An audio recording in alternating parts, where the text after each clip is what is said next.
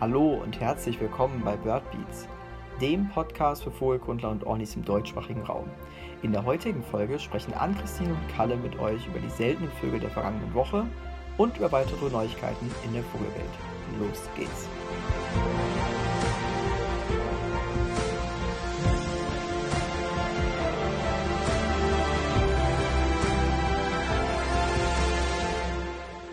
Hallo und herzlich willkommen zu einer neuen Folge des Bird Beats Podcast, der Podcast für Ornis. Und heute möchten wir, Kalle und Ann-Christine, zusammen einmal durchsprechen, was denn diese Woche so angefallen ist. Und wir starten ganz klassisch mittlerweile schon mit der News.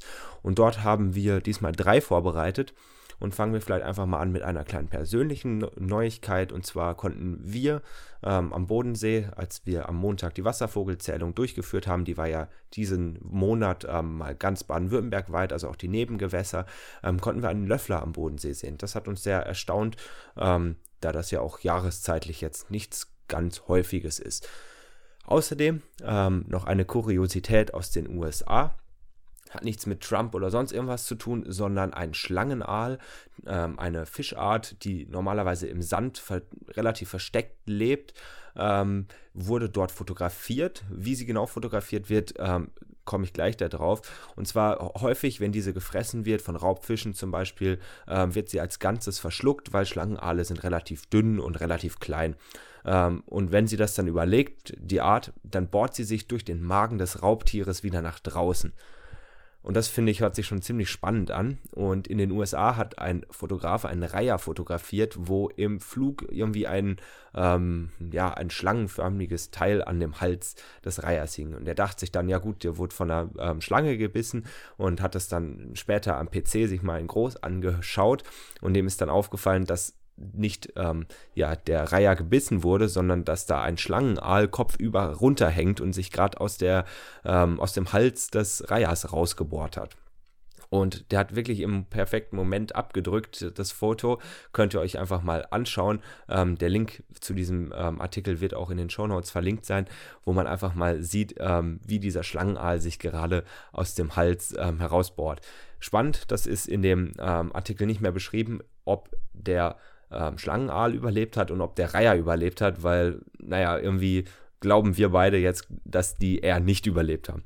Auf jeden Fall ein sehr spannender Artikel. Und eine Neuigkeit habe ich noch für euch, und zwar ähm, nichts ganz Seltenes, aber vielleicht etwas Spannendes für die ja, fortgeschrittenen Ornis unter uns. Ähm, man oder die Birkenzeisige, die jetzt im Winter ja doch ähm, hier anzutreffen sind, sind ja ähm, zu unterscheiden. Also es gibt ja einige Unterarten, ähm, die teilweise auch als eigene Arten gesehen werden und so zum Beispiel den Tigerbirkenzeisig und den Alpenbirkenzeisig. Man unterscheidet die, also je nachdem, wo sie halt brüten, ähm, sind das verschiedene Unterarten. Und bei mir vor der Haustür, ähm, nördlich von Freiburg, wurden eben Alpenbirkenzeisige und Tigerbirkenzeisige gemeldet. Und Tigerbirkenzeisige ähm, sind halt eben aus den nordeuropäischen äh, Regionen und brüten dort und ähm, sie sind im Allgemeinen etwas größer und heller gefärbt als unsere Alpenbirkenzeisige. Und ähm, ja, die Alpenbirkenzeisige sind dementsprechend kleiner und haben ein bräunlicheres Gefieder. Daran kann man die ganz gut unterscheiden. Auf Ornitho kann man die ganz normal als Birkenzeisig melden, aber eben auch als Tigerbirkenzeisig oder Alpenbirkenzeisig. Wichtig ist, dass man den Tigerbirkenzeisig als Unterart des Birkenzeigigs nicht mit dem Polarbirkenzeisig verwechselt. Der ist nämlich noch heller brütet noch nördlicher und dort ist es wirklich eine eigene Art. Dort sind sich die Forscher ziemlich klar, dass das ähm, keine Unterart des Birkenzeisigs ist. So viel einfach mal zu unseren Wintergästen und jetzt würde ich sagen, ähm, gebe ich das Wort mal weiter an Ann-Christine und wir fangen mit den Seltenheiten ein bisschen an. Ja, aber wir fangen jetzt erstmal nicht mit den Seltenheiten direkt an, sondern ich habe erstmal noch ein paar Zahlen rausgesucht, auch von ornitho.de. Und zwar geht es dabei einfach mal um ja, wieder ein paar häufige Wintergäste, beziehungsweise die Zahlen, die auch einfach, wie ich finde, jedes Mal sehr beeindruckend sind. Ähm, ja, und wie dann, wie man es halt auch so kennt von Deutschland, beziehungsweise jetzt im Winter, sind halt sehr viele Gänse unterwegs. Zum Beispiel sind äh, diese Woche auf Audito 225.000 Blästgänse gemeldet worden, also auch schon mal eine enorm große Zahl ähm, circa 100.000 Graugänse, 50.000 Saatgänse und dann nochmal 98.000 Nonnengänse. Also es ist so ja, abnorm große Zahlen und zudem ähm, kommen auch immer wieder mehr vermehrt ähm, Auslandfischer zum Beispiel an die Nord- und Ostsee und da wurden diese Woche 13.000 Stück gemeldet. Ja, und dann gibt's ja noch die Wintergäste wie die Sing- und Zwergschwäne, die jetzt auch vermehrt eingezogen sind, beziehungsweise jetzt noch kommen. Da haben wir ja auch schon eine Mittwochsfolge drüber gehabt. Wenn ihr die noch nicht angehört habt, müsst ihr die noch unbedingt anhören. Und ähm, Singschwäne wurden diese Woche 1500 Stück gemeldet. Also auch schon eine ganz ordentliche Zahl. Ich denke, die wird jetzt auch noch zunehmen. Oder was meinst du? Ja, auf jeden Fall. Also wir hatten auch bei der Wasservogelzählung am letzten Montag, wir konnten die am Sonntag gar nicht machen, weil es so neblig war ähm, am Bodensee, hatten wir jetzt, glaube ich, schon um die 40 und ähm, heute Morgen hat ein Freund von mir am Bodensee nochmal gezählt und ist auf über 80 schon gekommen. Also da wird es von Tag zu Tag auch mehr. Man merkt es auch an den Temperaturen draußen. Heute Nacht hatte es ja, oder gestern Nacht äh, hat es das erste Mal Bodenfrost gehabt. Also der Winter ist auf jeden Fall da. Und ich würde sagen, wenn wir sowieso gerade über die Wintergäste, die ja viele auch an der Nord- und Ostsee unterwegs sind, sprechen, dann schauen wir mal nach Helgoland. Das ist ja oftmals der Hotspot für seltene Arten. Dort ist nach wie vor ein Dunkellaubsänger ähm, aktiv und wurde dort auch immer wieder mal gemeldet. Ähm, viel spannender, weil wir diese Art noch nicht behandelt haben, ist aber die Polarmöwenmeldung. Die Polarmöwe brütet eigentlich auf Grönland, aber auch in Kanada und Nordwesteuropa. Und insgesamt gibt es einige Unterarten von der Polarmöwe, die teilweise sehr schwer ähm, zu bestimmen sind oder man tut sich sehr schwer, dort eine sichere Bestimmung im Feld ähm, ja, zu treffen, denn sie sieht einer Eismöwe sehr ähnlich. Deshalb, ja, genau, eine Polarmöwe wurde auf Helgoland gemeldet und außerdem noch eine dritte Seltenheit von unserer einzigen Hochseeinsel in Deutschland, eine Zwergammer. Die Zwergammer ist im Schlichtkleid relativ leicht mit einem Rohrammer-Weibchen zu verwechseln, wie ich finde. Ähm, da gibt es einen guten Unterscheidungsmerkmal ähm, und zwar sollte man da einfach mal auf den weißen Augenring schauen.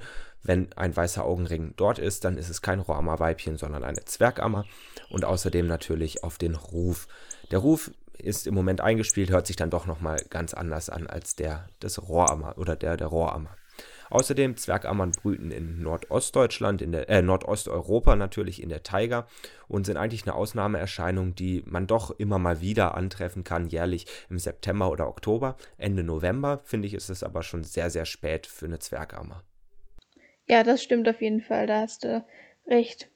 Ähm, was ich noch raus, was ich noch gefunden habe als Seltenheit ist zum Beispiel der Kiefernkreuzschnabel, der wurde am Dienstag in Atlantsberg in Brandenburg ähm, gesehen. Das ist ein adultes Männchen und das ist ja auch eine richtig schöne Art, wie ich finde, gehört einer zu meinen Lieblingsarten. Die würde ich auch tatsächlich mal gerne sehen, aber hatte ich leider nicht die Gelegenheit dazu.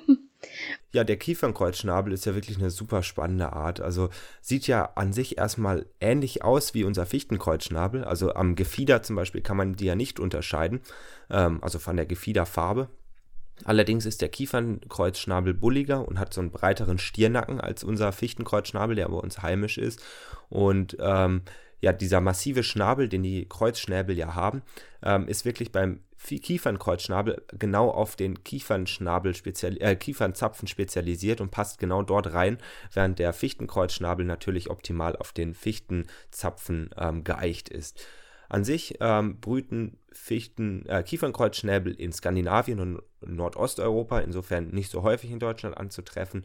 Und ähm, vom Fichtenkreuzschnabel, wenn man es schon nicht gut am ähm, Aussehen machen kann, unterscheiden kann, ist vor allem der tiefere und härtere Ruf äh, des Kiefernkreuzschnabels gar nicht so schlecht, um die mal zu, unter, auseinanderzuhalten, wenn man dann mal einen hört.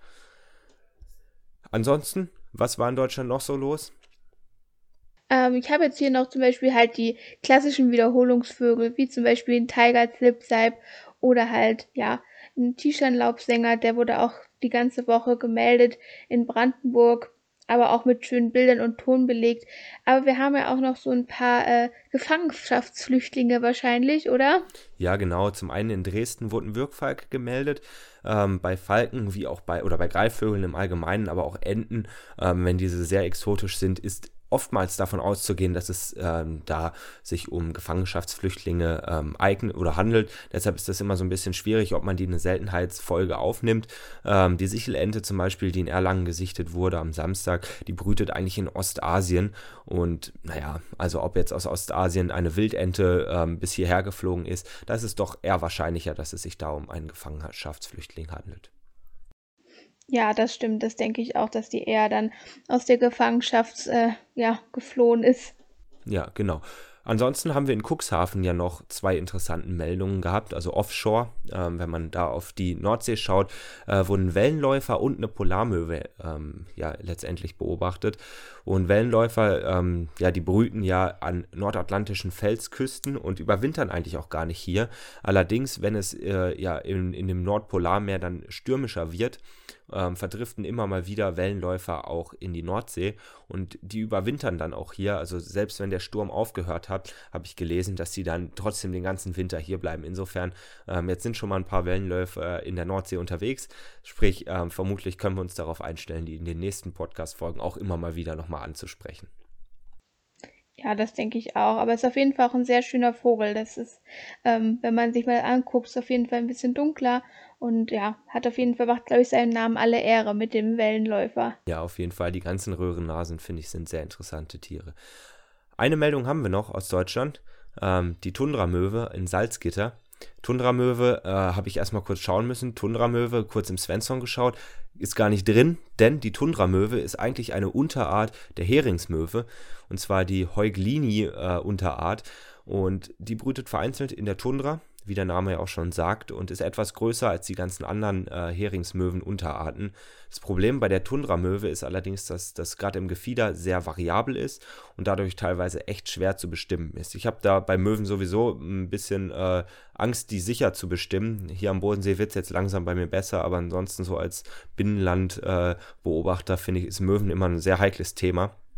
Ähm, was ich allerdings sehr spannend finde, die Tundramöwe bleibt anders als die anderen Heringsmöwen relativ lange im Prachtkleid. Also auch im Winter ist sie oftmals noch im Prachtkleid zu beobachten, bevor es dann wieder ins Schlichtkleid geht. Das finde ich ist schon mal ein sehr interessanter Fakt, wenn man mal noch eine Heringsmöwe im Prachtkleid jetzt im November oder Anfang Dezember sieht, dann könnte es sich da vielleicht auch um die Tundramöwe handeln.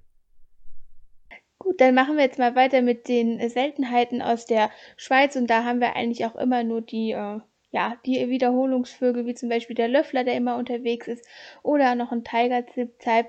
Aber wir haben da auch noch äh, eine ganz tolle Meldung, und zwar die Fichtenammer. Die wurde am Donnerstag und am Freitag in Locarno gemeldet. Die Fichtenammer, ja, da habe ich sofort an die Goldammer gedacht, die ja auch bei uns immer mal wieder vorkommt.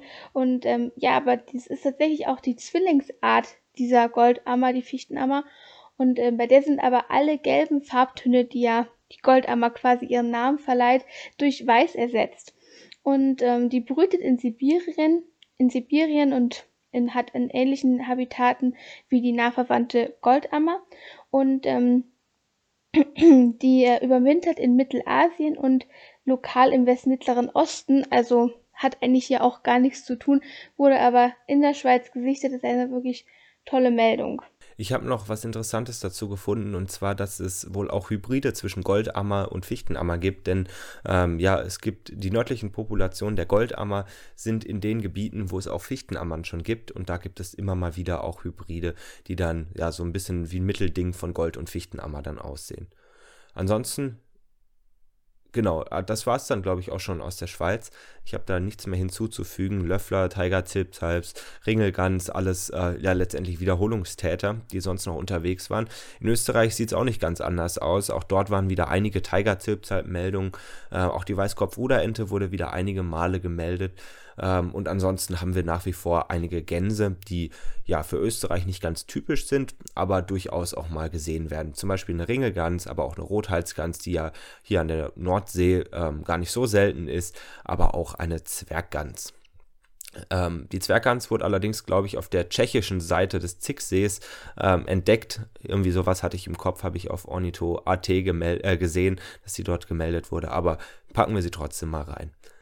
Genau. Ja, ich habe auch nur noch dann die Schneeammern, die ja bei uns an, im Winter an der Nordsee oder an der Ostseeküste auch so häufig vorkommen und immer am Spülsaum längs huschen. Die sieht man ja tatsächlich sehr häufig, beziehungsweise habe ich auch schon sehr häufig gesehen. Und da wurden tatsächlich auch noch welche in Österreich gemeldet, was auch eher zu einer Seltenheit gehört in Österreich. Ja, auf jeden Fall, genauso wie die 310-Möwe, die auch noch in Österreich beobachtet wurde. Auch das ja eher eine nordische Art, die so weit im Binnenland, so weit weg von den Küsten dann doch gar nicht so häufig gesehen wird. Aber Österreich hat ja auch einige größere Seen ähm, und das ist natürlich schon auch attraktiv für solche Möwen, da, dann im Winter mal vorbeizuschauen. Ja, auf alle Fälle. Ansonsten Ansonsten war es das schon auch von dieser Folge wieder. Jetzt haben, habt ihr auf jeden Fall schon mal wieder einen größeren Überblick, was diese Woche so an Vogelmeldungen äh, in Deutschland, Österreich und der Schweiz unterwegs waren. Wir bedanken uns wie immer fürs Zuhören und würden uns freuen, wenn ihr noch auf Instagram vorbeischaut, Birdbeats Podcast. Ähm, und ansonsten hören wir uns in der nächsten Folge wieder. Bis dahin und tschüss. Ciao.